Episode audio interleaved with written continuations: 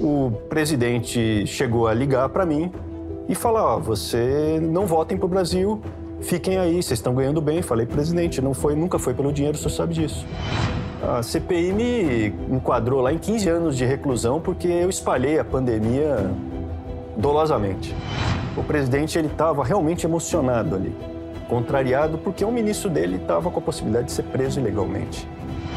Hackearam o celular da minha sobrinha de 9 anos, mandaram coisa que eu não, não vou nem narrar aqui para você. Vinha de onde isso? Da ameaça anônima, ameaça de pessoa que hackeou ali. Fotos horrorosas. Isso é uma ameaça à segurança da família. Né? Você tem que perdoar, mas tem coisas, certas coisas que é muito difícil de perdoar.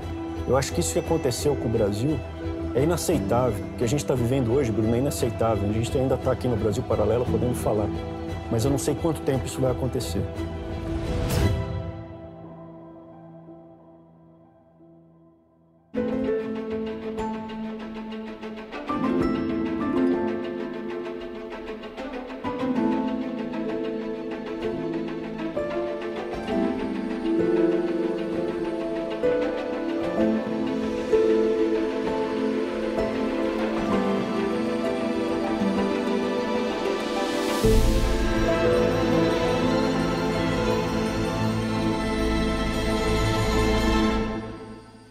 Hoje eu recebo no Contraponto o professor da Universidade Federal de São Paulo, que é mestre e doutor em Direito pela USP, onde também chegou a lecionar.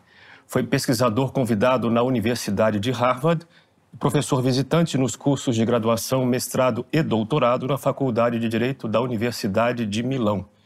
Tem experiência nas áreas de direito atuarial e previdenciário foi membro do Conselho Nacional de Previdência Social, assessor especial da Presidência da República na gestão de Jair Bolsonaro e, mais recentemente, foi secretário de Segurança Multidimensional da OEA. Eu sou Bruno Magalhães e estou aqui com Arthur Weintraub, que também é conhecido como o irmão mais novo do ex-ministro da Educação, Abraham Weintraub. Tudo bem, Arthur? Tudo bom, Bruno. Obrigado aí pelo convite. Agradeço Maravilha. muito. Você e seu irmão ocuparam funções importantes, como mencionei aqui, no governo Bolsonaro e se afastaram, e mais que isso, se afastaram atirando. O que, que aconteceu? A gente não se afastou atirando, não. Não? Essa, essa história a gente até já contou. Fizemos um, um vídeo, tá no canal do meu irmão. Contamos o que aconteceu. A gente estava no governo, eu fui coordenador da equipe de previdência da transição uhum. desde novembro de 2018. Fizemos a reforma da Previdência, o meu irmão virou ministro da Educação. O Centrão entrou no governo, a gente saiu pela outra porta. O Centrão entrou por uma porta, a gente saiu na outra. Isso aconteceu, a gente contou. Eu fui para um cargo da OEA. Para mim foi muito produtivo. Posso comentar aqui hoje as coisas que eu vi e que aconteceu. O meu irmão foi para o Banco Mundial. É... E depois disso, infelizmente, o, governo aí se alinhou demais com o Centrão nós sempre fomos contra isso, já deixamos claro e já, já explicamos aí na, na live do meu irmão o que aconteceu. Perfeito. É, a, a, quem está de fora não, não conhece bem os meandros dessa história, dessa separação, uhum. é, se lembra daquele evento fatídico, aquela reunião ministerial que foi liberada pelo ministro Celso de Mello, na qual o seu irmão disse que por ele prenderia todo mundo, inclusive o pessoal do STF. Foi por conta dessa reunião, me parece que houve um rompimento. Você confirma não, isso? Tem essa nada impressão? a ver, não. Essa reunião era uma reunião privada, não era para ser vazado, isso não pode ser utilizado, isso é considerado prova ilegal, porque o que tinha, o que podia ser publicizado era em relação ao Moro. E era uma reunião de ministros. E o meu irmão, a, a frase, ele ficou conhecido pela frase, é, mas pela frase. É. olhem, o que ele falou foram quatro minutos ele falando, a gente se juntou com o que a gente deveria lutar, é, tem o jogo sendo jogado, tem gente se dando bem. Então, para quem diz assim, ah, vocês saíram atirando, não, a gente já estava falando e criticando lá. A gente já não concordava com esse alinhamento com o Centrão e a velha política. Né? Valdemar da Costa Neto, Ciro Nogueira, é, Fábio Faria, Flávia Arruda, Collor. Era isso? Foi para isso que a gente lutou? Foi para a rua? 2018? Não foi. O que aconteceu foi que depois o presidente chegou a ligar para mim e falar: ó, você não votem para o Brasil, fiquem aí, vocês estão ganhando bem. Falei, presidente, não foi, nunca foi pelo dinheiro, o senhor sabe disso. E a gente voltou para o Brasil de férias em janeiro e acabou. Eu fui demitido da OEA e o meu irmão saiu do Banco Mundial meses depois. Saíram voluntariamente? Não, a gente foi demitido. Demitido. Foi demitido. Eu vi alguma coisa fazendo menção a umas ameaças que vocês teriam sofrido. É isso que você falou? É isso. O presidente ligou para mim em dezembro e falou: se vocês voltarem para o Brasil, vocês vão perder o emprego. Fiquem aí que vocês continuam bem com o emprego. Foi essa. Foi uma ameaça dele. Ó. Se vocês voltarem, saiam da internet, saiam da internet, senão vocês vão perder o emprego e a gente perdeu. Ele pessoalmente falou isso com você? Sim, me ligou. Não foi por interlocutor, não? Não, me ligou em, em novembro e em dezembro. E depois disso a gente não se falou mais. E por que ele tinha interesse em que vocês ficassem calados fora do Eu país? acho o seguinte, como a gente criticou muito o Centrão e o sistema, a gente era inconveniente. O, quem mandou o meu irmão para o Banco Mundial foi o Paulo Guedes. O Paulo Guedes falou, para pacificar, ele deu uma entrevista, está público. Ele disse, para pacificar com o sistema e com o Supremo, a gente está mandando ele para o Banco Mundial, tirando o Ventralb de Brasília. Meu irmão sai em junho de 2020. Depois, eu fiquei sozinho em Brasília, comecei a ser também linchado virtualmente. E aí, saindo reportagens que eu era o homem, o homem tocha, que eu incendiava as reuniões, era um radical é, conservador de extrema direita no governo, essas indiretinhas de mídia. E aí o Ernesto Araújo falou para mim, Arthur, você está sempre com o seu irmão, vocês sempre estiveram juntos. Ele está em Washington, tem um cargo que eu acho seria perfeito para você, produtivo, secretário de Segurança da OEA. E foi isso. Ernesto Araújo me indicou para esse cargo. Eu cheguei presidente, falei, presidente, estou indo. Ele falou, tudo bem, beleza. E aí eu saí, saímos bem, meu irmão saiu bem. Aquela reunião que o meu irmão filmou, que o presidente dá aquele abraço nele, que eles fizeram várias fotos disso na internet, o presidente ele estava realmente emocionado ali, contrariado porque o ministro dele estava com a possibilidade de ser preso ilegalmente.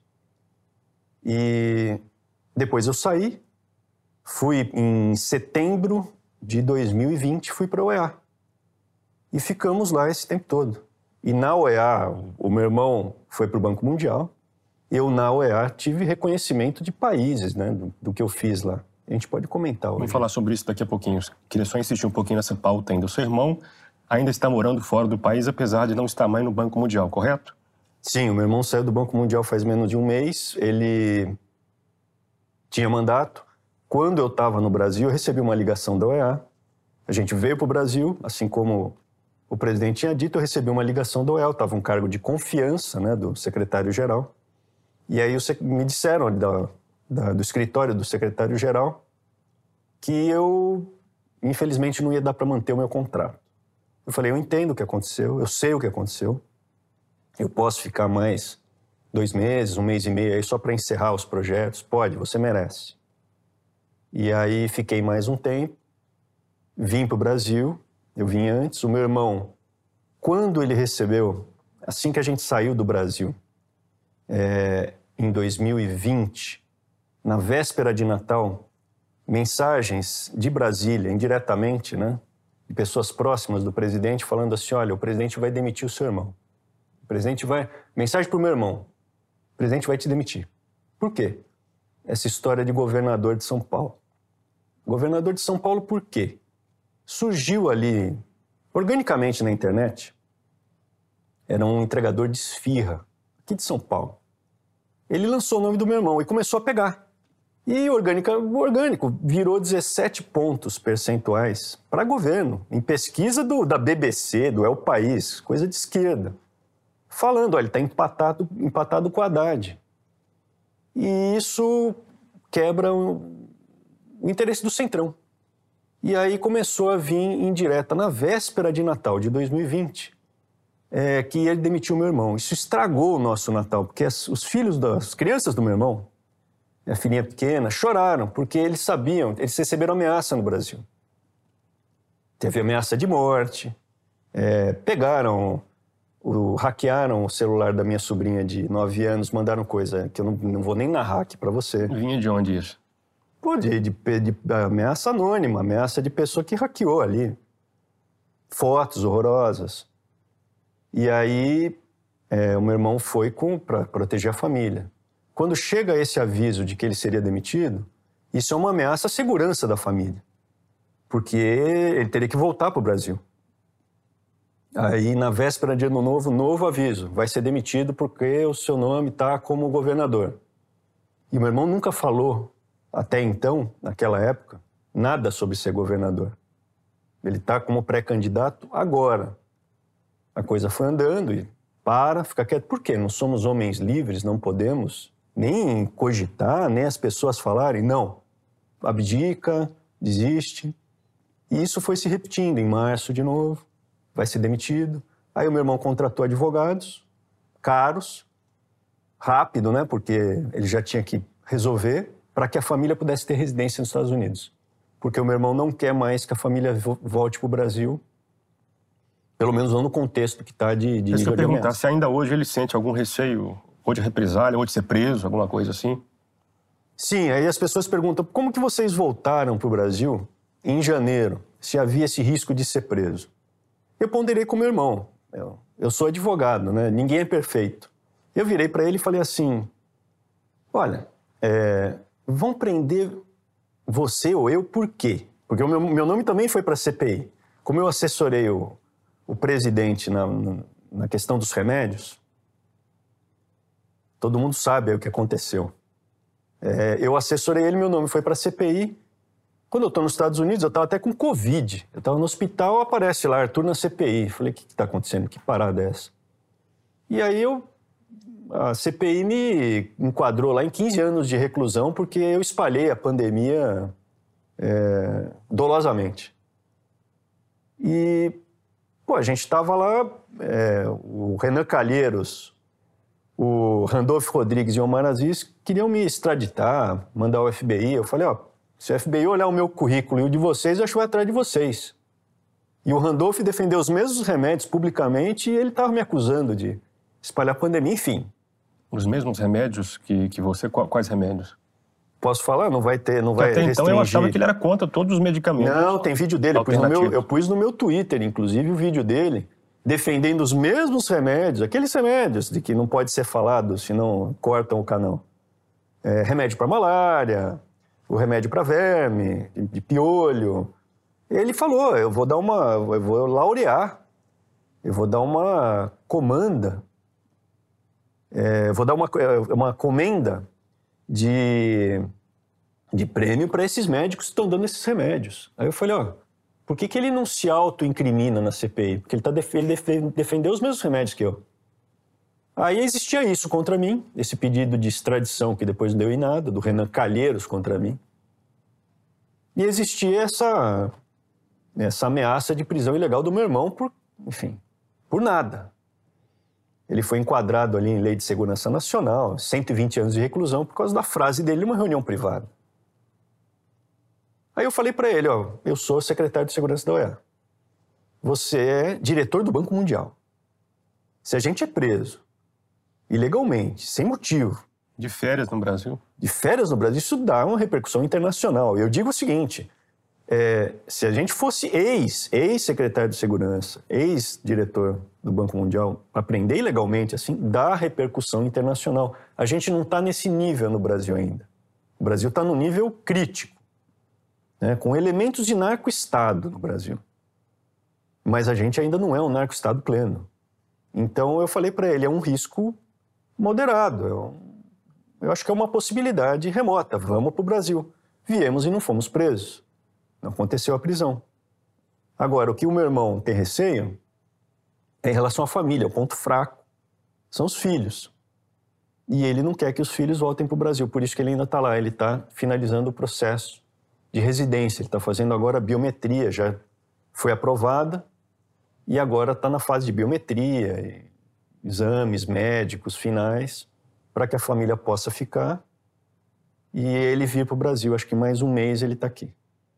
E a respeito dessa aproximação do Jair Bolsonaro com o Centrão, você avalia que ele tinha opções viáveis e concretas para manter a governabilidade, que não fosse essa opção de se aproximar do Centrão? Isso aí é, é uma coisa que eu chamo bingo do Centrão. O bingo do Centrão, sim, o Centrão ele é bom. ele se organiza. E ele lançou vários. Ele utilizando o Bolsonaro como escudo, ele se camuflou de direita e de conservador, de Ele, direita. o Centrão. O Centrão. E pegou essa bandeira, ó, eu sou a única possibilidade que existe no Brasil de governabilidade. Existe um vídeo do, do então candidato Bolsonaro, capitão Bolsonaro, falando é, nem para a direita, nem para a esquerda, pela governabilidade, vamos acabar com essa vaselina, isso é conversa. Tem um vídeo dele falando isso para Fontenelle. E aí, de repente, eu, a gente tava, eu estava na OEA trabalhando, meu irmão do Banco Mundial trabalhando, isso foi crescendo. E as pessoas na internet aceitando. Isso foi criando uma, um caldo de cultura na internet de que só se pode governar com o centrão. E é uma coisa que eu cheguei até a postar. É, só se pode governar com o centrão, assinado centrão. Ora, a gente aprovou a reforma da Previdência. Qual foi a única reforma constitucional que o governo fez? Foi a Previdência. Foi em 2019. O Centrão não estava no governo. Não tinha um ministério na mão do Centrão. E a gente aprovou a reforma, com o Onyx Lorenzoni articulando politicamente. Você faz qualquer ali- aliança ou alinhamento ou organização dentro do Congresso da porta para fora, dentro da lei. E você aprova uma reforma. Não houve nenhuma outra reforma estruturante no Brasil depois disso. Me cite uma que o governo fez com o Centrão. Eu cito para você o que o Centrão fez. Fundão de 4,2 bilhões, isso teve. O que, que o Centrão fez?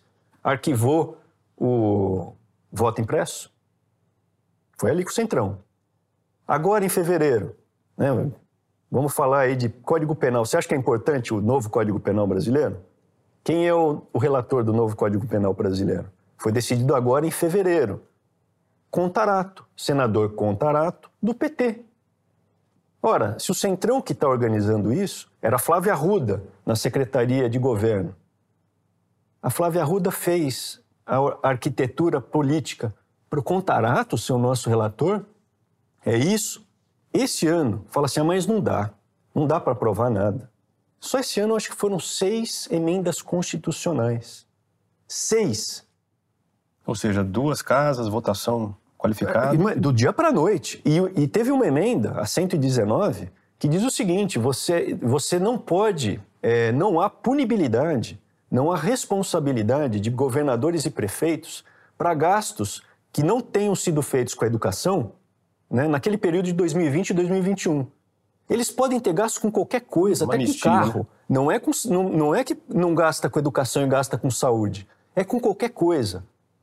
Administ- Foi administrativa, penal e civilmente. Eles têm, eles têm isenção de responsabilidade. Isso passou, ninguém comentou. Está passando um monte de emenda constitucional aí que a gente nem está sabendo. Tem mais uma emenda agora para dar aumento para juiz e procurador, de bilhões de reais, 5%. Quinque, quinquênio. Está passando isso tudo e o pessoal falando: não, não tem governabilidade sem o Centrão. É, para mim é o bingo do Centrão. Quando você posta alguma coisa na internet, as pessoas falam: se você tem alguma crítica, é crítica construtiva, dê a solução. Como dê a solução? Eu não posso criticar? Não, dê a solução. Tá bom, a solução é não usar o Centrão. Não tem como governar sem o Centrão. É isso, a gente está num, numa espiral de silêncio e quando tenta falar alguma coisa, não, não tem outro jeito. É só com o Centrão. Por falar em soluções, nas suas redes sociais você fala muito em plebiscito. A democracia representativa tem muitas falhas, na sua opinião? Não. Eu acho o seguinte: é, você chega num ponto que você não consegue resolver certas coisas que estão aí há muitos anos. Então, por exemplo, saidinha de Dia das Mães, é, saidinha Dia dos Pais. Então, na a direita no Brasil, os conservadores acostumaram a botar o vídeo de alguém que matou o pai ou a mãe saindo no Dia das Mães e falar que que absurdo, aonde vamos parar? Mas não resolve. E aí o que eu comecei a ver? Você- a Suíça, por exemplo, resolve tudo no plebiscito. Eu fui ver todos os plebiscitos no, no Brasil foram Exagero. respeitados. Tudo não, muita coisa, né? É. Tudo é força de expressão. Tudo é força de expressão. Mas muita coisa resolve no na base do plebiscito. E todos os plebiscitos da história do Brasil foram respeitados. Inclusive o mais famoso de 93. Aí eu falo, Vamos resolver por plebiscito? Aí vem as pessoas e me dizem: ah, mas o das armas não passou. O das armas foi referendo. Referendo é quando fazem a lei e depois pergunta para o povo depois. O plebiscito é pergunta para o povo primeiro e depois faz a lei. É muito difícil você não respeitar. Quando faz um plebiscito, eu, eu fiz diversos vídeos aí do Instagram, do Twitter, falando assim: maioridade penal era uma bandeira da direita. Se falava muito, hoje não fala nada. Todas as pautas de 2018 foram jogadas no lixo. E eu falo, ó, vamos, vamos pegar essa pauta de novo. Vamos fazer um plebiscito. Se você fizer um plebiscito no Brasil, quanto vai dar para baixar a maioridade penal? 80%? Não, tinha pesquisa, 86% queriam a diminuição da maioridade penal. Em Cuba é 16 anos maioridade penal. No Brasil, um cara de 16 pode votar, ele pode def definir os rumos da nação. Mas se ele barbarizar com alguém, ele não sabe o que está fazendo. E eu falei, vamos, vamos fazer um plebiscito para isso? Faz um plebiscito da segurança pública e contra o crime organizado com vários itens. Acabar com saidinha de Natal, acabar com saidinha Dia das Mães, acabar com saidinha Dia dos Pais. Né? Você não vê mais quem matou mãe e pai saindo na saidinha do Dia das Mães e Dia dos Pais. Diminuir a maioridade penal, seja para 12, para 16, seja para. Se igual aos Estados Unidos, você não tem idade, dependendo do grau de barbarismo. Você, você vai fazer a dosimetria de acordo com, com o crime. É, várias coisas que eu falei do, do plebiscito, que você pode colocar lá, é, questão de armas, pode colocar no plebiscito é, questão de, por exemplo, o boletim de ocorrência no Brasil, questão do inquérito criminal. Vamos simplificar o inquérito criminal? Fala, mas como, Arthur? Como é que dá para simplificar? O inquérito criminal no Brasil, ele é medieval, ele é do tempo que o juiz era o delegado. Por isso que é um processo à parte. Aí é, você olha nos Estados Unidos, como é que é um inquérito criminal? É papum, as três páginas. E resolveu, já toca adiante. Não fica um, anos demorando, não atrapalha a polícia. Aliás, é o contrário, ajuda a polícia. E aí no Brasil você acresce a isso a audiência de custódia, que é para ver se teve alguma ilegalidade na prisão, ver se o preso foi bem tratado. E por que não transformar a audiência de custódia, que já tem juiz, promotor, advogado, o preso, o polícia que prendeu ele, já faz audiência e já julga. Já pune o cara de uma vez, se for o caso. Utiliza a estrutura e economiza, agiliza né, eficiência e economiza tempo do policial. E fazer no Brasil, pô, tantas coisas, o que faz nos Estados Unidos é o ciclo completo de polícia. As pessoas não sabem. O policial que faz a prisão, ele já seguir com a investigação até o fim. Vai falar, ah, mas aí você vai dar mais trabalho ao policial. Ao contrário, você não vai quebrar o trabalho do policial e vai deixar ele resolver logo aquilo ali. Como ele fez a prisão, ele já segue adiante com a investigação. Esse é o ciclo completo de polícia. Isso, mas isso teria que unir as duas polícias, civil e militar? Esse é o ponto. Interessante isso. É, primeiro, você tem no estado de São Paulo um exemplo é, muito simbólico que é a força pública, que foi, inclusive, lutou contra Getúlio Vargas, né? ajudou aí os pracinhas na Segunda Guerra. A força pública é, no, do Estado de São Paulo é, utilizava essa ideia de, de um, é uma polícia mais unificada. Eu não estou dizendo, não é o modelo petista de esquerda de unificar a polícia. Você mantém as funções, o que, que você, você, você junta, você reformula o sistema. Então hoje tem um sistema de polícia civil e tem um sistema de polícia militar. Aí fala, o policial militar ele não pode seguir com a investigação, isso é da polícia civil. Polícia Civil só investiga, Polícia Militar é só ostensiva. É mentira. Hoje o GOI, aqui em São Paulo, o Grupo de Operações Especiais, é ostensivo. Pode fazer ostensivo também. Tanto que é, eles até têm investimento operacional. Da Polícia Civil? Da Polícia Civil. Da Polícia Civil. Então, é assim, faz igual, é, diminui os cargos, diminui os cargos da polícia para ter uma ascensão mais rápida, é, dá incentivo para o cara ascender na carreira, reformula, mantém a disciplina, mantém a disciplina e hierarquia, como é nos Estados Unidos. Faz uma polícia é, mais enxuta e que o policial não fique enxugando gelo, né? dele ter que trabalhar, ter que prender e não, e não ver resolver a situação. Ele prende, no dia seguinte ele está vendo o cara que ele prendeu está solto na rua. Isso tem que acabar. E eu sugiro, eu faço esse tipo de sugestão. Comecei a falar. Porque quando você. As coisas que acontecem, Eu, eu, eu falei para você antes aqui da gente começar.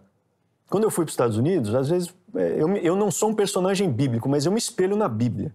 E o Eliseu, ele teve as etapas da vida dele. Em algum momento ele decidiu, e é uma decisão sua. Quando eu chego lá, é, eu acho que foi, Deus me coloca ali para alguma coisa. E as coisas que eu vi, eu poderia ter virado um diplomata, é, uma, é um cargo diplomático. Quais eram suas funções lá, em resumo? Secretário de Segurança, eu tinha quatro diretorias: é, terrorismo, narcotráfico, crime organizado e segurança pública. E dentro dessas áreas, tem as sub-áreas. Então, tem tráfico de pessoas, tráfico de órgãos, é, você tem questão de tráfico até de, de, vacinas, né? Eu não sei nem se a gente pode falar disso aí para não suspender o canal. Mas dentro das, das áreas, eu pude ver que o crime organizado ele funciona como empresa e ele pega essas sub-áreas e, e, e aproveita o pipeline, o canal. Então, quando vai fazer tráfico de pessoas, eles mandam esses, essas pessoas coitadas, né? Porque são coitados. O cara que vai servir de tráfico de pessoas é realmente a ponta mais fraca. O crime organizado funciona como uma cebola. As camadas externas podem ser presas e mortas. O núcleo fica protegido. Então, eles utilizam, por exemplo, o tráfico de pessoas para traficar também drogas. Então, já pega o cara que vai ser traficado para engolir aquelas linguiças de cocaína e transportar uma droga, transportar a droga no corpo. Então, é um pipeline de problema. E o Deep Web que eles utilizam, daí a importância, eu tinha um departamento de cibersegurança, um subdepartamento, vai. E a cibersegurança, quando eles usam o Deep Web para não é só para questão pornografia infantil, eles usam para fazer toda a parte de, de, de conversa de crime, para não ser rastreado. É, e aí o que eu descobri é isso. Existe um pipeline de problema e que o crime organizado usa. A hora que você consegue romper isso daí, você quebra a cadeia produtiva do, do crime. E foi isso que eu, de cara ali, quando eu cheguei, eu já tentei fazer. Quando eu dei aula em Milão, eu ouvi sobre a guarda de finanças da Itália. E muita gente só ouve falar de, de luta contra o crime, né, do, do Mãos Limpas. Operação Mãos Limpas. Sim, a questão é a seguinte: é, o povo italiano, a máfia sempre existiu, mas chegou num ponto que eles estavam, a máfia estava explodindo juízes e generais. Eles estavam explodindo, literalmente. Não estou não tô é, teve força um caso lá, claro, claro, clássico, né? Isso. E aí a sociedade falou: basta, chega, isso é necessário. E eu acho que aconteceu isso no Brasil em 2018. A gente volta nisso. Quando eles começam a tratar da situação, que é muito parecida com o Brasil, utilização de licitação, fins fraudulentos, escolha de, de empresas, que, quem que vai ganhar, cartéis, dinheiro público, políticos. Quando eles fazem a operação mãos limpas, eu não acho que esse seja o pulo do gato. O pulo do gato, como o crime organizado ele é muito sofisticado, ele funciona como uma empresa, tem é, administração descentralizada, tem contador, tem advogado, tem autoridades corruptas. Tem um professor do Colégio Interamericano de Defesa, o Mariano Bartolomé. Ele diz assim: para ter crime organizado, tem que ter debilidade estatal, tem que ter autoridade corrupta. Isso é no topo, hein? É no topo. Esses são os verdadeiros chefes do narcotráfico, do crime organizado. Quando você vê esses chefe de boca, narcotraficante, isso é um diretor, é um gerente. Tanto que volta e meia são presos ou mortos. Os verdadeiros chefes estão no topo do poder dos países. E aí? Qual é o pulo do gato da Itália? Que para mim foi. Eu fiz inclusive um convênio da Guarda de Finanças da Itália com a OEA. É o seguinte: é inteligência financeira. Para você bloquear o crime, é, não basta você fazer apreensão de drogas. É importante a apreensão de drogas? Lógico que é. Mas se resolvesse o problema, as, os recordes de apreensão já estariam resolvendo a nossa parada aqui no Brasil. E não está acontecendo. Recorde de apreensão está no mundo inteiro. Porque a produção de droga aumentou. A produção de cocaína na América do Sul aumentou três vezes nos últimos anos. Se você dobrar a apreensão de drogas, a apreensão de cocaína, você vai estar perdendo de 3 a 2 e é muito difícil de dobrar a apreensão. E você fica jogando policial federal, policial rodoviário federal, fiscais da Receita, polícia militar, polícia civil, todo mundo para morrer em luta contra o narcotráfico, em luta contra o cara da boca, o traficante, o traficante também não gosta de morrer, ele sabe que está sendo usado pelos chefes, mas ele vai para a guerra, né? Sendo que a Itália já resolveu isso quando ela seca a gasolina do crime, que é o confisco alargado. O confisco alargado, não o que tem no Brasil, é o confisco de 100% do patrimônio do corrupto, do narco e do mafioso. Confisca tudo: a casa, os fundos de investimento, o dinheiro que, a, que ele transferiu para amante, os herdeiros que receberam dinheiro ilegal. É, no Brasil isso é muito restrito ainda, né? No Brasil, o que acontece? É aquela imagem que a gente tem, olha, foi apreendida uma Ferrari do tráfico, foi, foram apreendidas malas de dinheiro do tráfico, foi apreendido um avião cheio de droga, toneladas de droga. Pois eu vou contar uma coisa para vocês. Quando eu estava na OEA, a Guatemala me pediu ajuda porque a Venezuela estava utilizando rotas comerciais de avião na época da pandemia para transportar drogas. E aí tinha no mapa aéreo, estava tudo vermelho de tanto avião. Falei, mas o que, que é isso? Como pode ter tanto avião? São avionetas? Porque é tudo em espanhol né? na, na UEA. Falei, não, não são avionetas, são aviões 747. Eu falei, pô, mas 747 é o grandão que a gente viaja. Sim, eles arrancam os bancos e transportam droga lá dentro.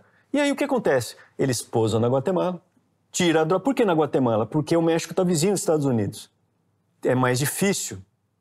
Então eles descem na Guatemala e depois sobem para os Estados Unidos. E aí eles tocam fogo no avião. Porque dá mais trabalho mandar o avião de volta para a Venezuela. Brincadeira. Então, você pegar um avião do narcotráfico, você pegar a droga, eles não estão nem aí. Tanto que os policiais italianos me falam, o mafioso, o corrupto e o narco, ele não está nem aí se ele for preso, porque ele sabe que ele vai poder pagar bons advogados, eventualmente ter acesso a alguma autoridade corrupta. Ele morre de medo de ter confisco alargado. Os bens sequestrados e bloqueados, e é administrativo.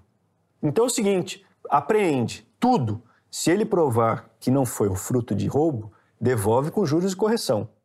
Mas o ônus é dele, né? O ônus é dele até o seguinte: fala assim, olha, como é que você conseguiu essa mansão? Não, eu consegui porque mamãe me deu. Não, isso não foi sua mamãe. Não dá para você ter a mansão. E aí você tem toda a tecnologia de lavagem de dinheiro, inteligência financeira, porque é o seguinte: existe rastro é, compra de imóvel com dinheiro. Isso é típico de quem fez lavagem de dinheiro e está ligado a crime. Típico. Fez um plano de, de, seguro de vida que pode pagar a prazo, sem juros, pagou à vista em dinheiro. Típico. Então acende alerta. Estados Unidos, se depositar no banco mais de 10 mil dólares, você tem que falar de onde veio essa parada, de onde veio esse dinheiro. Hoje em dia, Bruno, para ter crime organizado e lavagem de dinheiro, é impossível passar no sistema financeiro internacional sem que acenda a luzinha. Tem que alguém deixar. Alguém tem que falar: não, não pode investigar, para de investigar isso daqui. Porque senão a coisa anda e pega. Tem que haver conivência. E aí, se você faz o confisco alargado, você seca a empresa do crime, porque o, o, eles não conseguem pagar, é muito caro, o custo é muito caro de manter a estrutura. E aí, quando tem o confisco, ele não tem dinheiro para pagar segurança, o criminoso. Ele não tem dinheiro para se defender muitas vezes, até os rivais vão lá e pegam ele. E resolve. E você não tem que ficar mandando policial perder a vida, enxugar gelo, para ver ele prender alguém, passar na porta giratória e já está livre. Hoje no Brasil, quem faz essa análise é o COAF, né? Boa. Você se lembra daquela, daquela queda de braço sobre o COAF entre o então ministro Sérgio Moro e o presidente? Quem tinha razão naquela confusão? Eu vou te dizer o seguinte: é... tem um dado do COAF recente que ele diz assim: nos, de, desde 2014 é, uma, é o menor índice de demandas contra a corrupção do COAF. Como é que é? Desde o que, 2000... que é o menor índice? Ah, nós, nós temos o menor índice. Nós temos hoje, hoje no Brasil, isso eu pus até no meu, no, no meu Twitter. É, nós temos hoje no Brasil o menor, menor, índice de demandas contra a corrupção desde 2014. Tem algo muito errado aí. Tem algo muito errado. O que, que a gente viu nos últimos tempos? Condenados por corrupção, sendo inocentados, é, soltos e, inclusive, indenizados. A gente não viu mais prisões é, de corruptos, a gente não viu mais operações de, pris de prisão é, pelo contrário, o que a gente viu, recentemente foi até narcotraficante famoso, procurado por 52 países, sendo solto e depois sumiu. O André do Rap, cadê ele? Como é que solta? Como é que isso acontece? Então, eu posso te dizer tecnicamente que hoje o Brasil é um narco-estado. O Brasil hoje é um narco-estado. O maior, o maior escoador de cocaína do planeta Terra é o Porto de Santos. E é um canalzinho. Quem é de Santos sabe. É um canalzinho. Como é que passa tudo aquilo ali? É cocaína líquida, é cocaína dentro de abacaxi. Vai, vai inclusive, é, ter, ter cocaína. Os caras utilizam a estrutura do, do navio. Eles vão lá de, de, mergulhador, gruda no navio ali embaixo, transporta. Vai para a África, vai para a Europa. Daí o interesse, por exemplo, da Guarda de Finança da Itália, porque vai muita droga. A Drangheta, que é uma das cinco maiores máfias italianas. Você tem a Camorra, Cosa Nostra. Mas a Drangheta tem um acordo com o PCC. Então vai muita droga para lá, vai para Espanha, vai para Portugal e, e vai para os Estados Unidos também. No começo desse ano, agora, teve uma ordem executiva do governo americano dizendo que o PCC é máfia, igual o Hamas e Hezbollah. Então a situação que a gente está hoje é tão grave ao ponto que Faz uma semana assassinaram um promotor paraguaio que estava passando lua de mel na Colômbia e Cartagena. Ele estava andando de jet ski com a esposa que estava grávida, passou do, do, do, lado de jet ski os assassinos, deram três tiros nele e mataram o cara. É... Enfim, eu... tem informações que, que podem surgir aí, até de envolvimento de brasileiro nisso. O fato é o seguinte: que ontem, anteontem, Pedro, Pedro Juan Cabaleiro tentaram matar o prefeito. Tentaram matar o prefeito.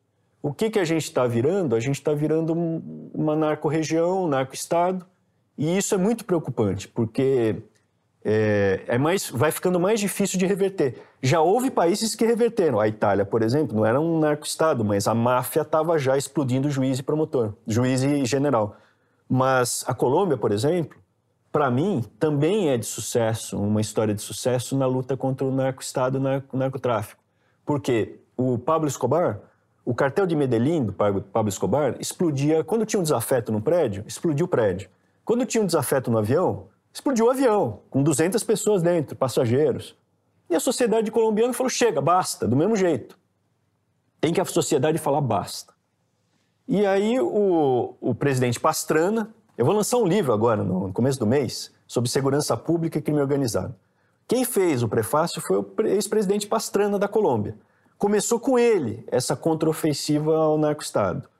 Aí vem o presidente Pastrana e o presidente Uribe. E o Uribe, ele venceu a guerra contra as Farc. Foi reeleito, inclusive.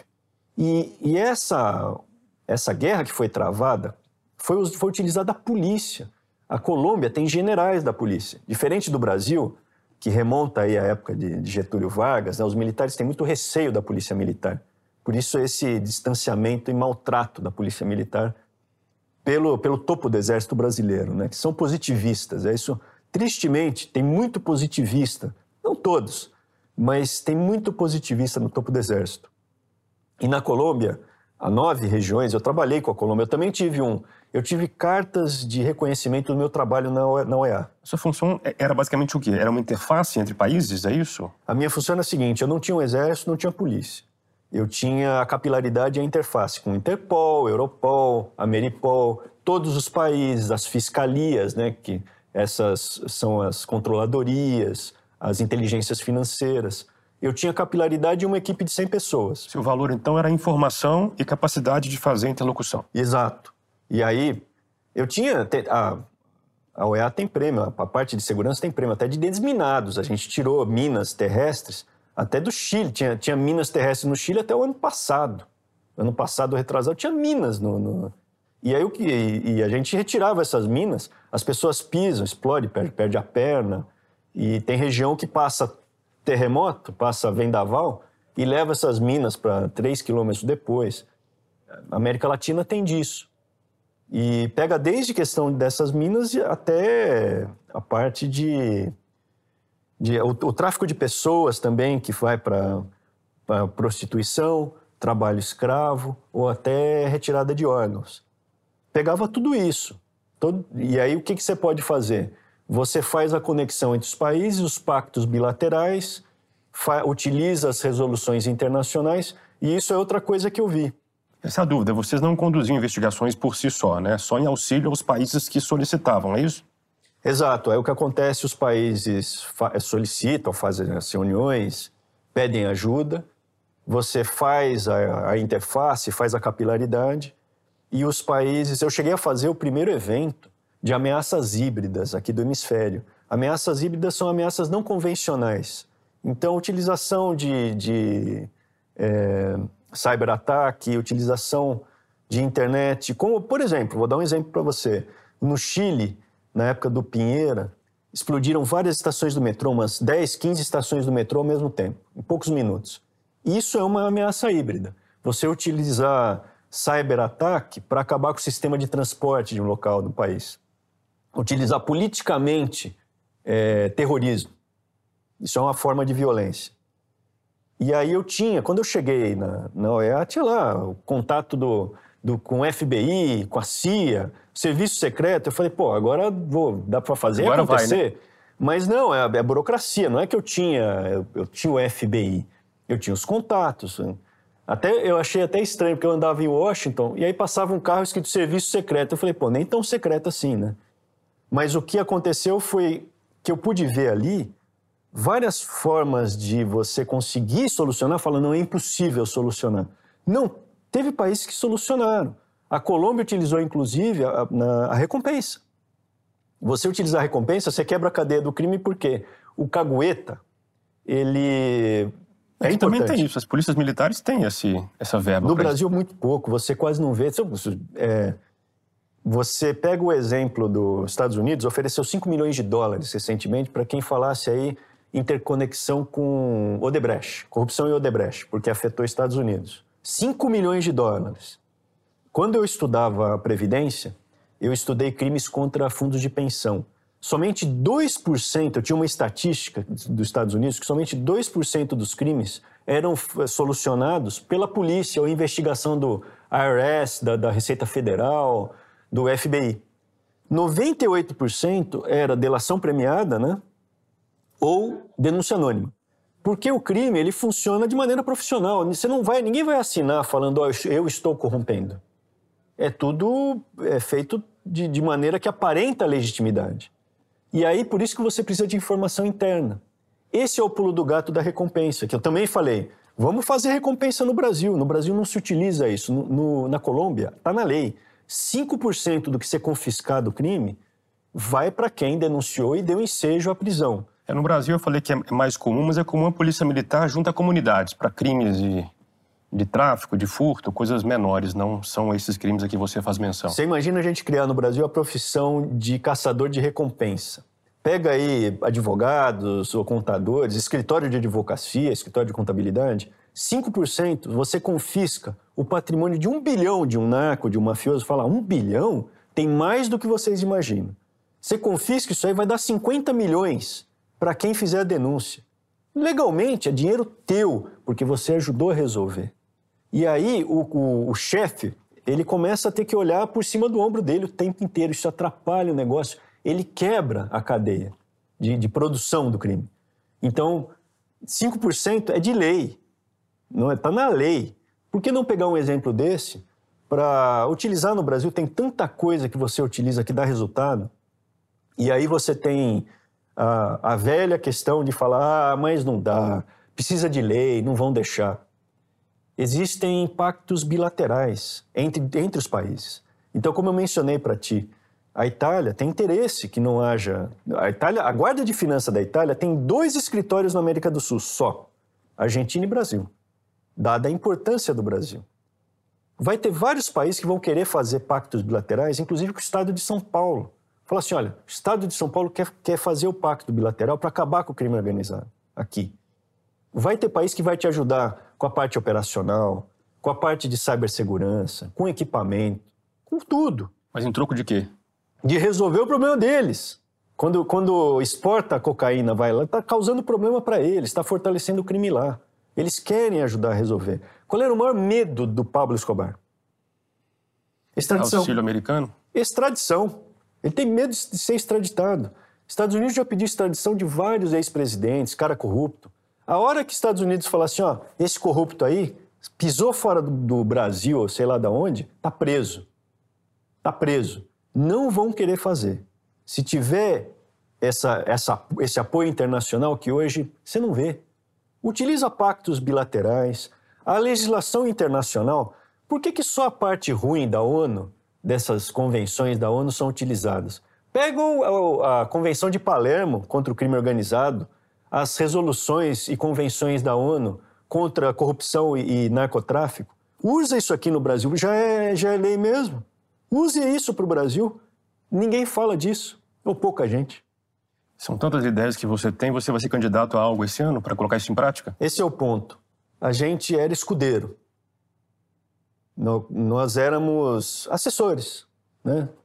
É técnico, a gente é professor de federal. Era pago para pensar, professor de federal. E aí, quando a gente chega no governo, a gente vê que nada daquilo foi implementado. E eu fiz uma, uma live com um padre, padre Rodrigo. Ele é chileno. E ele falou assim: Arthur, quando você olha em volta e ninguém resolve o problema, você que tem que resolver. Então a gente não era político, eu e meu irmão. A gente virou pessoas públicas, ficou conhecido. E a nossa intenção não era ser pessoa pública, a gente é tímido. Se você for perceber, a gente, nós somos pessoas tímidas. Mas a gente acabou vencendo essa timidez e acabou aparecendo. É, a gente entrou para essa vida mais publicizada e a gente decidiu agora no, no começo do ano, justamente assim, foi uma coisa de não, você não pode. Em, em abril de 2017, quando a gente conheceu então capitão Bolsonaro, ele apertou a nossa mão e falou: Vou, presidente, a gente vai acabar com esse sistema podre e corrupto. Dou minha palavra de honra militar. Apertou nossa mão. A gente falou: a gente vai colocar nossas famílias na reta. Vou fazer. Quando a gente viu que não foi implementado, e principalmente nessa época, muita gente falava: vocês não podem apoiar o Bolsonaro, isso é uma canoa furada, sai dessa, vocês vão acabar com sua carreira acadêmica. Realmente acabou. Realmente nossa carreira acadêmica acabou. É... Fomos ameaçados na universidade quando a gente apoiou o Bolsonaro. Riscaram meu carro. Eu processei dois alunos que ganhei. É... Inclusive, um aluno falou que tinha que levar chute na boca, soco na cara para aprender. Aluno seu? Aluno meu, aluno da Universidade Federal. E foram condenados. É... E aí, quando a gente chega agora, viram para a gente e falam: oh, vocês não podem é, ser candidatos, vocês não podem fazer nada, fica na sua. Foi justamente quando falam para a gente que não pode, é aí que a gente vai fazer mesmo. E a gente agora é pré-candidato, o meu irmão é pré-candidato ao governo de São Paulo, e eu sou pré-candidato ao Senado de São Paulo por um. A gente, aqui só em São Paulo, que é um partido, é o 35 por Mais Brasil, e nós não temos que subir em palanque de centrão, não temos que subir em palanque de, com nenhum corrupto, com nenhum cara que foi preso no mensalão, com ninguém que tem nome na lista da Odebrecht. Essa é a história. Vocês entraram recentemente com uma, você e seu irmão, com uma ação no STF contra o deputado Eduardo Bolsonaro por ofensas em tese contra a honra de vocês. Que história é essa? Como é que é isso? A história foi a seguinte: é, foi ocorrendo esse distanciamento. Enquanto a gente estava nos Estados Unidos, a gente se dava muito bem com eles.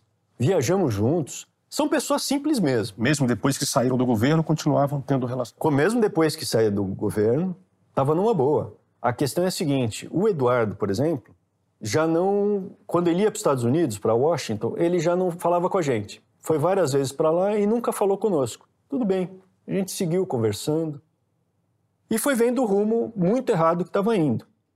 Ele ia fazer o que lá? Qual que é? o ponto aí? As coisas dele. Ele chegou até a visitar ali o, Olavo de Carvalho. Ia lá fazer as coisas dele, essas viagens que ele faz. E aí foi ocorrendo aí as ligações do presidente.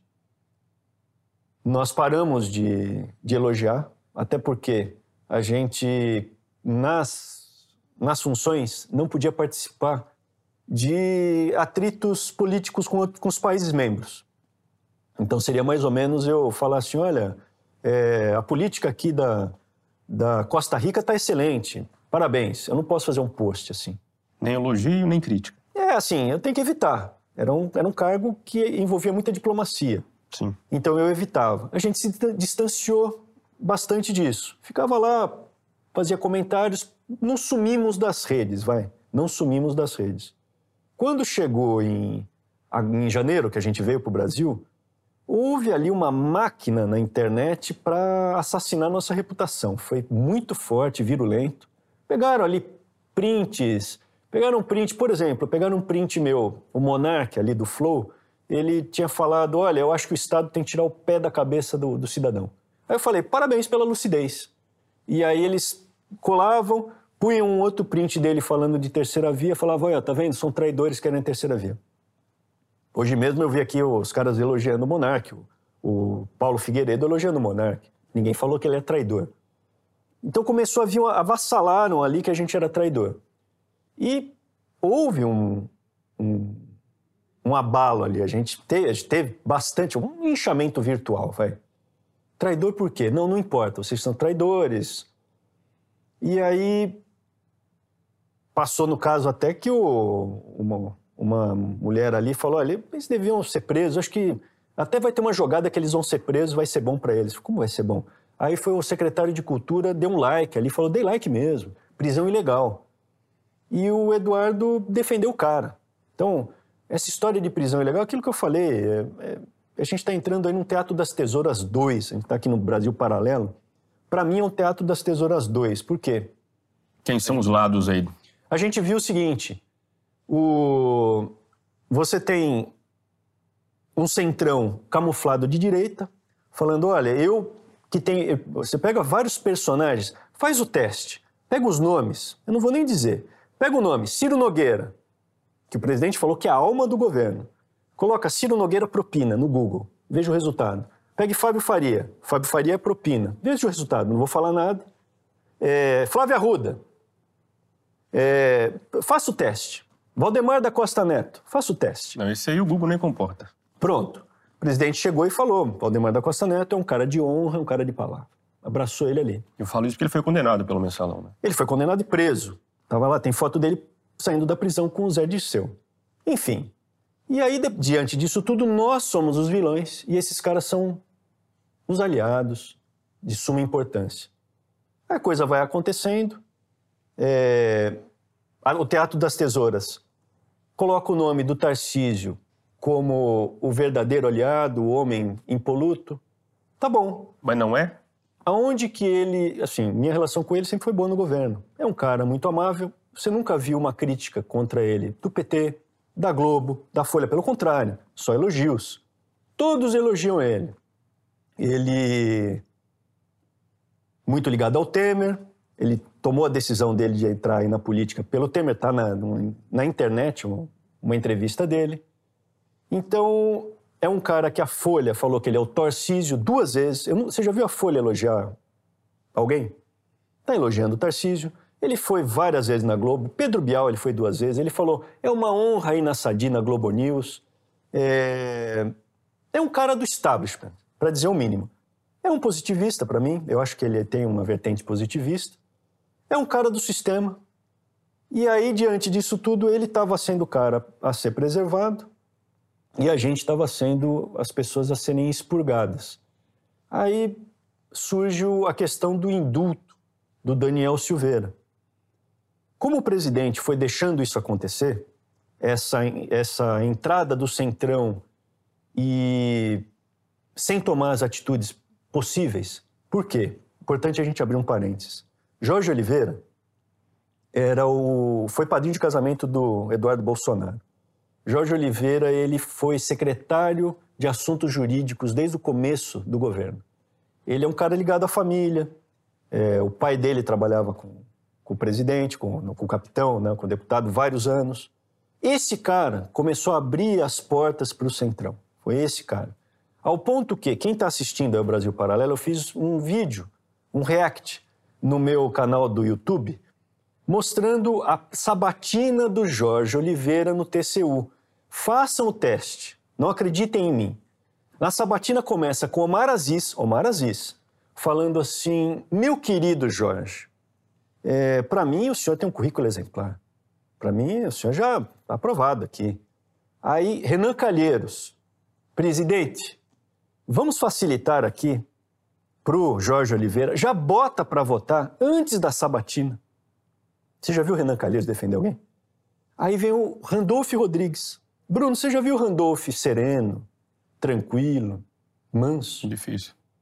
O Randolph está manso, tranquilo. Ministro Jorge, com o senhor não tem conflitos. E aí ele fala ali, afabilidades. Terminam rapidinho, 29 a 3, a votação que ele passou ali na sabatina. O Randolph levanta e abraça o Jorge. Esse é o novo Teatro das Tesouras, é o Teatro das Tesouras 2, que você vê essa falsa briga, como se fosse PSDB e PT, e no final é todo mundo se abraçando.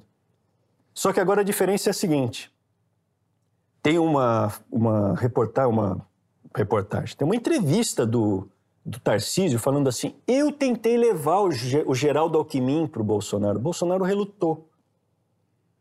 E o, o Geraldo Alckmin, antes, era o Teatro das Tesouras que o Brasil Paralelo fez. E hoje eles estão abraçados. Era aquilo, se você não era PSDB, você era PT. Hoje, se você não defende incondicionalmente o Centrão, você é PT. É a mesma coisa. Não mudou. E para te responder aí do Eduardo Bolsonaro... Isso, a ação contra ele.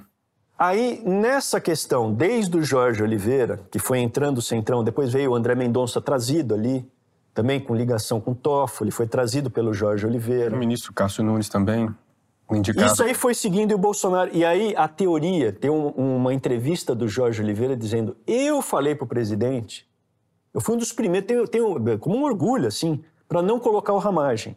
E eu lembro de falar na época, porque eu não fazia parte de assessoria. Ramagem como diretor-geral da Polícia Federal. Exato. Eu falei, mas não está na Constituição? Eu falei, presidente, está na Constituição. É prerrogativa do presidente indicar o diretor da Polícia Federal. Qual é, qual é a, a forma de interpretar diferente do que está aqui? E mesmo assim, Jorge, não, não, não, veja bem, não, não, não. E daí vem aquela, essa teoria que o presidente não pode fazer nada, que foi passado para essa ramificação de internet, esses youtubers, esse pessoal de Twitter, falar assim: não tem o que fazer, o presidente não pode fazer nada, e se você criticar, você é traidor. Esse é o bingo do Centrão. Quando chega a condenação do Daniel Silveira por nove anos é, de prisão, de reclusão, a, a militância não aguentou, falou: não, para, isso é demais, isso já não pode. E sou o alarminho ali. Vamos fazer o quê? Faz uma cortina de fumaça. Para mim, é uma cortina de fumaça, porque é pontual e não resolve o problema. Fazem um indulto. Aí eu fiz um programa, um programa, uma conversa de Twitter, aquelas spaces do Twitter, de 2 horas e 40. Eles pegaram 43 segundos do que eu falei, que era o seguinte: ipsis verbis, literalmente, o induto foi uma bela sacada. Só que isso não vai resolver, em definitivo, e lá na frente podem utilizar contra o povo porque podem utilizar isso para soltar lavador de dinheiro, cara de lavar de dinheiro e corrupto, porque foi feito individualmente. Foi essa foi isso que pegaram de mim. E aí começaram a circular como se eu fosse contra o induto do presidente e a favor da prisão do Daniel. E você não é de fato? Você acha que ele é válido? É evidente que não. Eu sou, sou contra a prisão do Daniel, totalmente. Eu sou. Você pode, você pode até criticar a forma como ele falou. Mas ele é um deputado federal. É imunidade, tem Imunidade. Ele tem que ser contundente no que ele falar. Agora, o Eduardo pega isso, coloca no Twitter dele e fala assim: é, não tem outra coisa para chamar esses dois que não dois filhos da, da UTA. Colocou isso daí. Não, não, não foi do, do nada, não foi. Botou isso daí. Por conta desse trecho. Por conta disso. Falou que a gente era. É... Enfim, xingou nossa mãe. E é o meu direito de não, não aceitar. Eu escrevi isso no Twitter. Eu falei, olha, do mesmo jeito que eu processo, ah, você é a favor da censura? Não. O cara me xinga, ele não foi censurado. Tanto que ele pôde me xingar. A censura é não deixar ele nem falar. Quando o cara me xinga, eu tenho o direito né, jurídico de processar por uma calúnia, injúria e difamação. Ele me xingou, ele é deputado federal. O único local que eu posso processá-lo é no STF. Ele tem foro privilegiado, que aliás era uma promessa de campanha acabar também com o foro privilegiado. É uma das ideias que eu dou no plebiscito. Vamos acabar com o foro privilegiado. Então foi uma notícia crime, não foi uma ação civil, não? A gente entrou com a queixa-crime contra ele no, no STF. Perfeito. Queria falar um pouco sobre as suas ideias sobre segurança pública. Você passou esse tempo lá na OEA, está cheio de ideias. Queria saber se você tem avaliado o surto de crimes contra o patrimônio aqui em São Paulo, que não é novidade de São Paulo, o Brasil inteiro passa por isso, mas em São Paulo, onde nós estamos nesse momento, é, isso tem sido visto com maior gravidade. Por que, que isso está acontecendo e, e qual que é a solução para isso? O... Recentemente teve um caso de um rapaz que foi assassinado, entregou o celular e levou tiros na cara. E isso causou comoção social. Aqui em São Paulo, Aqui né? em São Paulo. Que, é... O crime de latrocínio, ele não é nas estatísticas, considerado homicídio. Ele é considerado um crime contra o patrimônio. Mas a pena é gravíssima, até maior do que o do A homicídio. pena é maior, mas não vai para o júri, por exemplo. Não vai para o júri. Muita gente fala, pô, é até bom que não vai para o júri, Isso que não são dois vantagem para processos. você ir para o júri? Eu vejo da seguinte maneira: se você encarar na parte da burocracia e nas, e nas falhas do tribunal do júri, é, aí vão dizer é ruim. Mas se você encarar como o povo decidindo, né, como é nos Estados Unidos, para mim é bem bom. Eu acho que quanto mais o povo decidir, melhor. Porque quem está levando na cabeça, tem, quem está sendo sequestrado, quem está tendo que sair com o celular do Pix, é, é o povo. Né? Então, quanto mais o povo puder decidir, para mim é melhor. Agora, o surto de, de, de, de crimes contra o patrimônio, você tem é, 96% do, dos furtos e roubos não são solucionados. É todo um sistema porco e podre, desde a, dessa parte de, de estrutura de polícia civil, né, as delegacias. Se você já usou delegacia, você sabe, um computador velho, escangalhado, um BO demora, demora horas para ser feito. É, até a própria desestrutura das, das delegacias. Provavelmente ninguém falou isso para você. Você sabe que estão sumindo as delegacias do estado de São Paulo. Estão diminuindo. E aí, Fechando delegacias? Estão fechando delegacias. E aí acumula mais regionalmente. Então, se antes um policial, um PM, fazia a prisão e levava para a delegacia, agora ele tem que ir, às vezes, para outra cidade. E isso, enquanto ele está levando para outra cidade, ele não está fazendo patrulhamento, não está resolvendo o crime. Ninguém está falando disso. Como que se resolve? Primeiro, acabar com essas falhas de estrutura, porque tem muito dinheiro. O estado de São Paulo tem muito dinheiro. E não tem dinheiro para isso. Você tem um bilhão de reais que gasta com a TV Cultura. Pega esse dinheiro, pô. Por que, que tem que gastar se você tem uma emergência de segurança pública? Por exemplo, estou dando um exemplo. É, para você resolver crime organizado, para mim, é essa inteligência financeira que eu, que eu comentei. Seca a gasolina, asfixia financeira do crime. Para resolver a criminalidade no granel, a corrupção, ela aumenta o crime no granel. Porque a corrupção, ela vai gerando criminalidade periférica. Nesse ponto você não respondeu, mas você concorda com o ministro Sérgio Moro.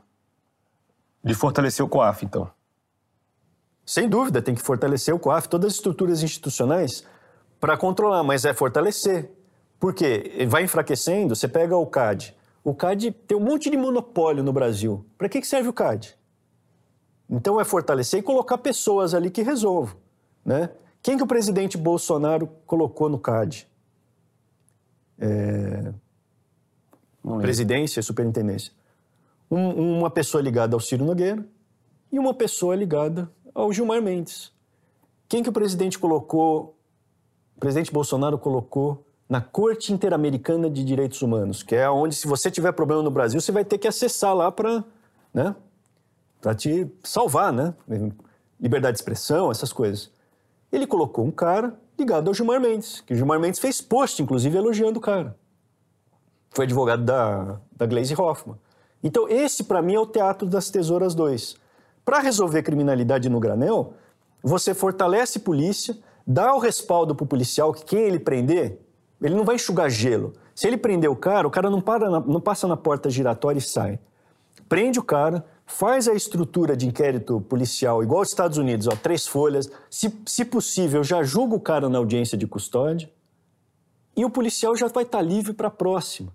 Ele vai poder seguir com o trabalho dele. É, faz, utiliza a estratégia de três strikes dos Estados Unidos. O Rudy Giuliani, que era o prefeito de Nova York, Nova York estava um caos. Muito crime. Pessoal, olha aí como é que era na década de 70 Nova York. O Rudy Giuliani fez o Tolerância Zero, que, é uma, que são, são várias teorias do crime, né? O Gary Becker, que ganhou o prêmio Nobel de Economia, ele falava, não, o criminoso ele tem sempre uma abordagem econômica, ele quer... Eu concordo com ele nesses termos de crime organizado, mas eu acho que existe um componente diabólico no bandido. Essa história de vítima social, isso não existe. É, o, o bandido, ele não vai deixar de cometer um crime pelo tamanho da pena, é pela certeza da impunidade. Então você tem que pegar o crime quando ele está pequeno. O, a teoria do, do três strikes, do da janela quebrada, ou do tolerância zero, é você pegar o cara quando ele quebrou a vidraça, quando ele escarrou no chão, quando ele deu um soco na cara de alguém, quando ele furtou algo.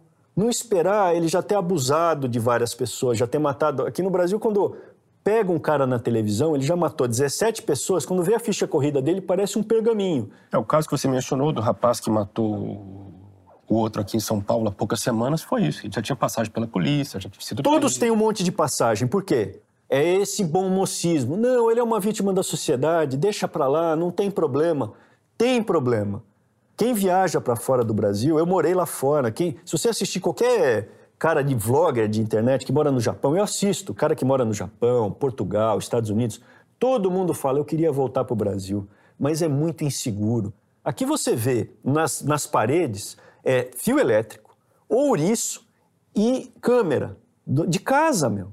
Casa de classe média. Quer dizer, é um presídio ali. A pessoa, os brasileiros vivem num presídio. Você andar nos Estados Unidos com o celular, achar que alguém vai te roubar, isso não existe. Eu estava aqui na Paulista e me tocaram o celular. Eu não atendo o celular, porque eu sei que vai passar alguém e vai me roubar. Isso tem que acabar, cara. Não é, e fala assim, mas é impossível. Não é impossível. É igual falar, é impossível acabar com a inflação. Só, só um detalhe, você falou que a gente vive em presídio, e isso faz sentido, né? Condomínios fechados, ruas fechadas, mas veio uma proposta sua que parece incongruente, eu até não entendi muito bem a sua proposta em relação a isso. Bairros sim, sim. fechados, cidades fechadas para combater o crime. Boa. Isso não me soou bem, não, vou ser sincero. Eu não falei bairros fechados, fechar o pessoal, esse é o ponto, né? Você põe na internet os caras, ah, você é ditador. A nossa proposta é fazer. Por que, que só rico pode ter condomínio, morar em condomínio fechado, ter a segurança? Por que, que só rico pode morar? Sabe o que é um bolsão? É um conjunto residencial. Eles fecham e para você entrar, você se identifica só. Muda toda a segurança lá dentro. A proposta é: quem quiser, pode ver nos vídeos, quem quiser, pega um bairro. O bairro quer fechar a partir das 10 da noite. Para entrar no bairro, se identifica na guarita. E até às 5 da manhã, se identifica na guarita. O que vai acontecer? Naquela micro-região, vai estar tá seguro. E vai liberar os policiais para não ter que ficar patrulhando lá dentro. Então você libera a polícia e faz a segurança interna. Aí você gera, pode ser uma cidade. Eu estava agora em Arthur Nogueira. São três ruas pra, que a cidade tem. Você fecha essas três ruas, bota a guarita lá. Você não está fechando que é, é um feudo. A cidade decide. Se a cidade não quiser, pode ficar aberta, não tem problema. Mas se a cidade decidir, dá a oportunidade da cidade de fechar, aí falar, mas a cidade não tem dinheiro para colocar alguém na guarita. Porque hoje você já tem o CONSEG, que é o Conselho de Segurança. Os moradores podem se juntam lá, põem um dinheirinho, faz uma vaquinha e põe um, um, um segurança ali andando. Por que, que não coloca numa guarita com o apoio do Estado? O Estado vai lá e ajuda a fechar aquela região. Quando fecha, para entrada e saída a partir das 10 da noite, já não vai mais ter pancadão, não vai ter narcotráfico ali de noite. Isso vai limpando a região. Se é um bairro, ou uma cidade, ou uma vila, ou seja lá o quê, que fala assim, não, aqui a gente quer maconha, aqui a gente quer pancadão, é uma decisão deles. A maioria decide. O que a gente quer é oportunidade, não é só alfaville para o rico. O pobre e o classe média poderem também ter o seu bairro ali fechado com segurança e com o apoio do Estado ou da cidade. É isso que a gente está propondo. Não sei se eu me fiz claro. Agora sim, agora ficou mais claro. Eu vi também uma outra, um outro vídeo seu. Esse, sim, eu achei interessante pela abordagem que eu ainda não tinha visto em conjunto. Você faz um contraponto a, ao senso comum de que o brasileiro não sabe votar e coloca parte da responsabilidade no quociente eleitoral. O número que me impressionou muito é de que 27 apenas deputados foram votados, foram eleitos por seu próprio voto. Os demais foram puxados pelo quociente eleitoral.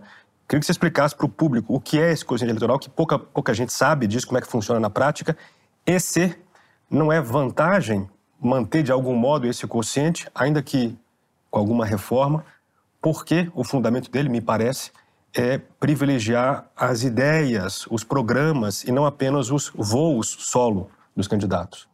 Esse, Bruno, você está me acompanhando, hein, cara? eu faço uma pesquisa para que. Você. Esse é mais um binguinho do Centrão. O bingo do Centrão é. é o povo não sabe votar. Mas esse é antigo, né? É, essa não, regra não, não, é antiga. Não, mas o, o, Centrão fala o seguinte: o, tem que governar com o Centrão, porque o povo não sabe votar e botou o Centrão lá. Então o presidente tem que governar porque são representantes do povo. Entendi. Aí eu botei: o povo não sabe votar é mentira. E aí eu fiz esse vídeo, deu 110 mil views esse vídeo. É, falando do quociente eleitoral. Eu falei, ó, 27 apenas foram com os próprios votos. Explica para quem não conhece o que é o Quem não conhece o seguinte, quociente eleitoral. Quociente eleitoral é uma fórmula que, dependendo do número de votos, o deputado eleito puxa pessoas junto com ele. Então, a cada 300 mil votos feitos para deputado federal, aqui em São Paulo, por exemplo, você puxa um deputado junto com você. Porque computa para o partido, para a coligação, Para o partido, né? para o partido, para o partido hoje. E, e aí você pega um deputado com um milhão e meio de votos, vai ele né, e mais quatro. O Tiririca foi eleito lá com milhões de votos, ele puxou um monte com ele. Quem votou no Tiririca para fazer a UE e fazer risadinha e piadinha... Deu carona para... Colocou uma carona. E aí você tem aí o Teatro das Tesouras 2 o PL, não, a gente vai votar só nos candidatos é, que o presidente mandar no PL. Não, quando você votar no candidato do PL que o presidente está falando, você vai estar tá puxando um monte de cara que a legenda do Valdemar vai escolher ali, ó. O Valdemar ele vai colocar os caras na legenda embaixo para serem puxados, que interessa a ele. E vai puxar um monte de cara que você. E ali na frente, depois da eleição, vai vir um monte de cara que você está votando, você não, não você, Bruno, quem está quem tá votando nos caras do PL, por exemplo, ou do PP, ou dos caras do Centrão, está puxando um monte desses caras, ali na frente vão aparecer no Congresso e de novo vai ter a ladainha, né, a cantilena de que o povo não sabe votar. Não, pega os votos das pessoas e deixa isso refletir. Eu sugeri, ó, outra coisa que eu sugeri no plebiscito. Teve um, um, um referendo, na verdade, na Itália na Itália foi o referendo. Aqui no Brasil, o referendo não é respeitado. Foi o referendo das armas, mas é plebiscito posterior, sim. né? Na Itália falaram o seguinte: vamos diminuir o número de deputados e senadores? Os italianos disseram sim. Eles diminuíram em um terço, Bruno. Um terço. Por que não fazer isso aqui no Brasil? Diminui um terço o número desses caras, deputados e senadores. E, e Senado? Você pega um, um estado como São Paulo, 46 milhões de habitantes, estado de São Paulo. Ele tem três senadores. Aí pega lá o Amapá. Um senador é eleito lá com, sei lá, 70 mil votos, 100 mil votos. Tem três senadores. Qual é a justiça? Qual é a democracia que existe nisso? Então, refletir, primeiro, tem que refletir é, a população. Você tem que ter. Aí fala, não, mas São Paulo tem 70 deputados, e o estado menor ele tem nove.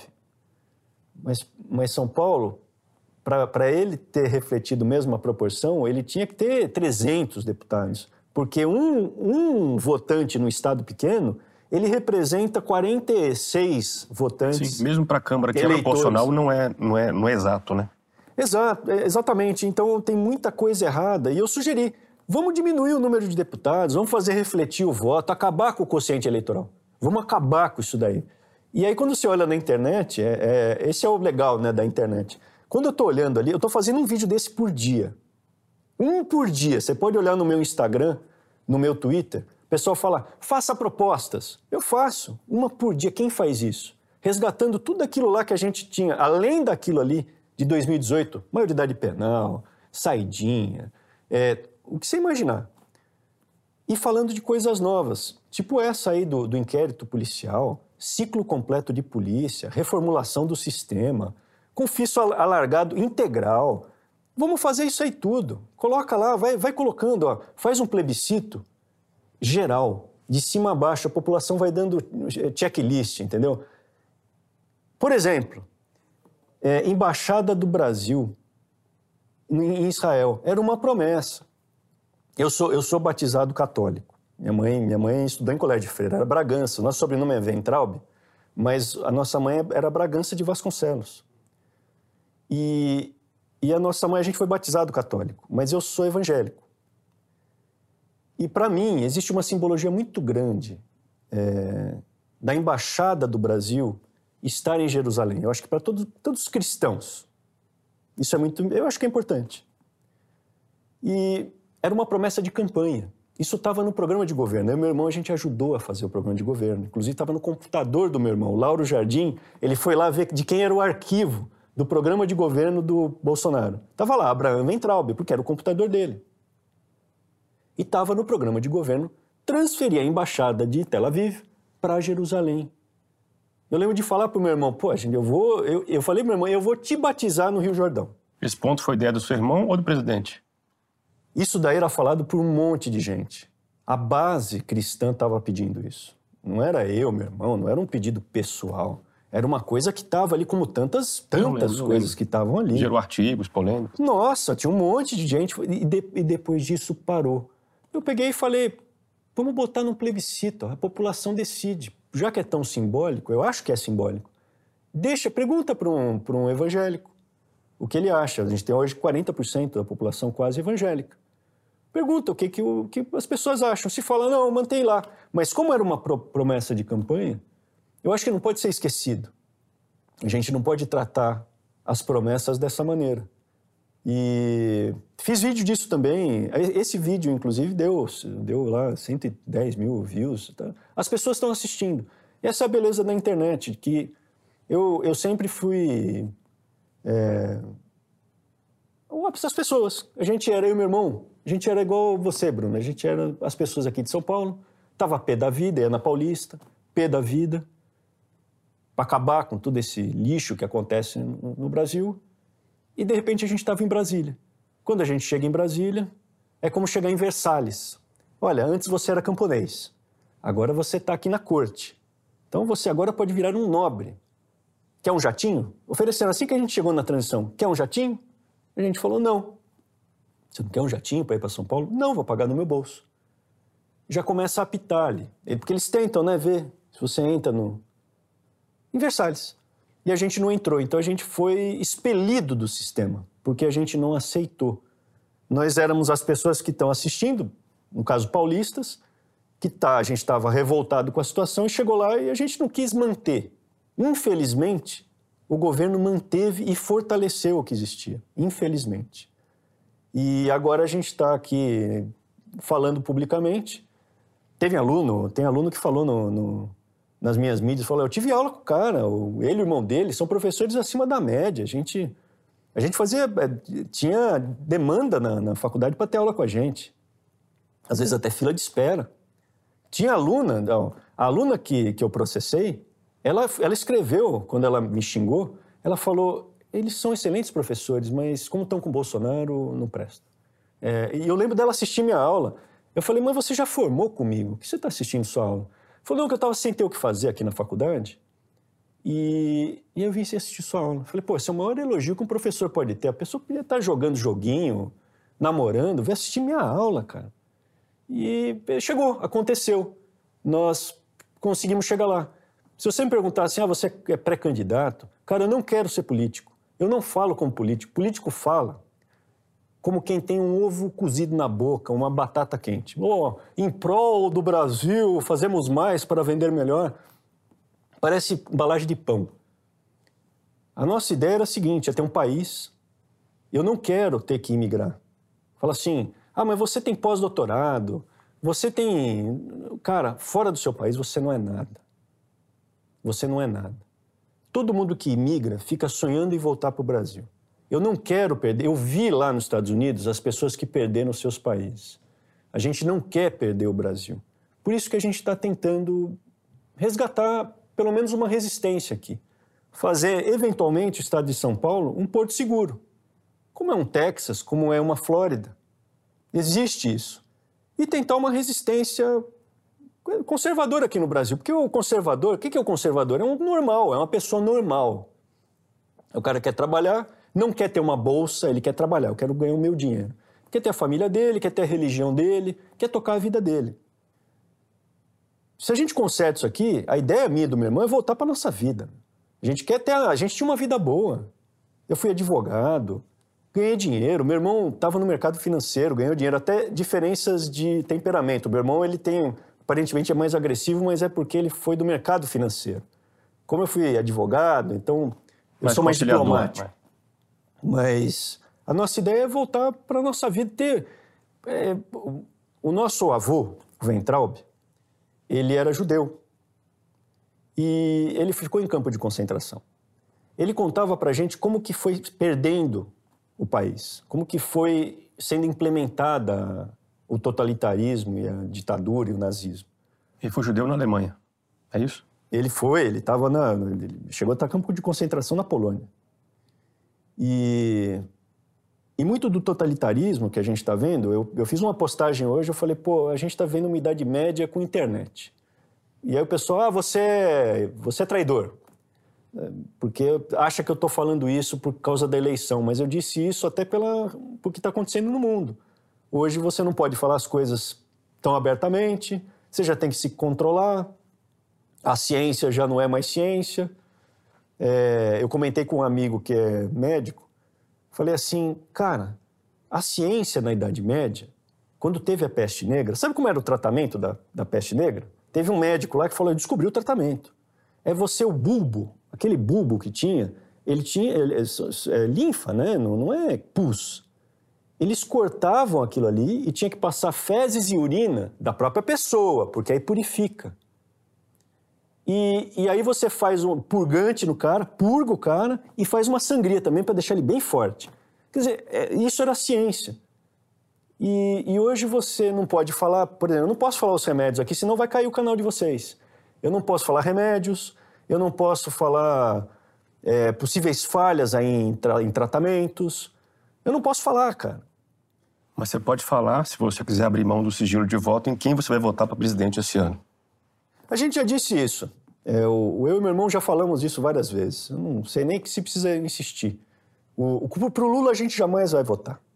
Né? Eles estão dizendo, ah, vai votar pro Lula. É, é o Teatro das Tesouras 2, infelizmente, é votar de novo no menos pior. A gente vota no, no Bolsonaro, mas assim, é, no menos pior. Infelizmente, voltamos de novo ao Teatro das Tesouras, sabendo o que vai ser sabendo o que vai acontecer. É, é triste falar isso aí, depois de tudo que aconteceu, depois de tudo que a gente passou, foi quem foi na Paulista e várias vezes, a gente ter que falar, não, beleza. Aliás, eu já disse isso aí. Muitos generais falavam nos almoços, olha, Jair, teu melhor adversário é o Lula. A ponto do presidente numa live, eu acho que era do Cássio Nunes, quando houve a libertação aí do Lula, o presidente falou, Lula não é culpado disso tudo que estão falando. E se alguém estiver perto dele, se alguém for falar, algum assessor for falar algo contrário, vai ser defenestrado dali. Você só pode aplaudir. Como que alguém deixa o presidente falar coisas da, daquele tipo? O presidente falou numa live, é, a STF tinha comprado lagostas. O presidente falou: quem pode, come lagosta, quem não pode, não come. Você não pode falar uma coisa dessa para as pessoas. Você ofende as pessoas. O presidente falou direita burra, né? quem discorda. Direita burra, idiota, fedelho. Não pode tratar assim as pessoas. E isso foi crescendo, isso foi aumentando. Né? Essa história do centrão gerou isso. Quem fala alguma coisa contra é traidor e você só pode aplaudir. Então, não tem outro jeito, só com centrão. Aplauso. É, pô, tá errado, traidor, era a época do PSDB com o PT. Se você falasse que era contra o PSDB, automaticamente você era petista. É. Se você falasse que era contra o PT, automaticamente você era PSDBista. A gente voltou para isso. Bom, estamos chegando no final da entrevista. Queria saber nome e CPF de alguém da base do governo com quem você gostaria de se reconciliar. Nome CPF de quem eu gostaria de me reconciliar. Para mim, eu, a gente sempre ficou aberto a conversar pra, com todo mundo ali dentro. Sempre foi aberto. O que aconteceu foi uma virulência muito grande contra a gente. Várias pessoas estão, estão a nosso favor. Várias pessoas me falaram: olha, Arthur, a gente até apoia vocês, mas eu não posso aparecer senão vou sofrer represália. Então ficou uma situação muito agressiva. Está uma situação muito virulenta. Ainda está. Quem abrir a internet vai ver a gente apanhando as setas do inferno em cima da gente. É... Eu sou cristão. Eu, né, você tem que perdoar, mas tem coisas, certas coisas que é muito difícil de perdoar. Eu acho que isso que aconteceu com o Brasil é inaceitável. O que a gente está vivendo hoje, Bruno, é inaceitável. A gente ainda está aqui no Brasil Paralelo podendo falar, mas eu não sei quanto tempo isso vai acontecer. Então, não é uma questão pessoal, né? Falar ah, reconciliação, que eu acho que é muito mais profundo que isso. Não, já, já, já ultrapassou essa, essa questão. É, a gente está perdendo o país e depois que isso acontece, é igual o gênio sair da garrafa. Você não põe ele de volta. É um narco-estado que a gente não pode deixar que ele se torne pleno. Essa é a minha preocupação, muito mais do que questão pessoal ou emoções. Arthur, muito obrigado pelo papo. Eu que te agradeço.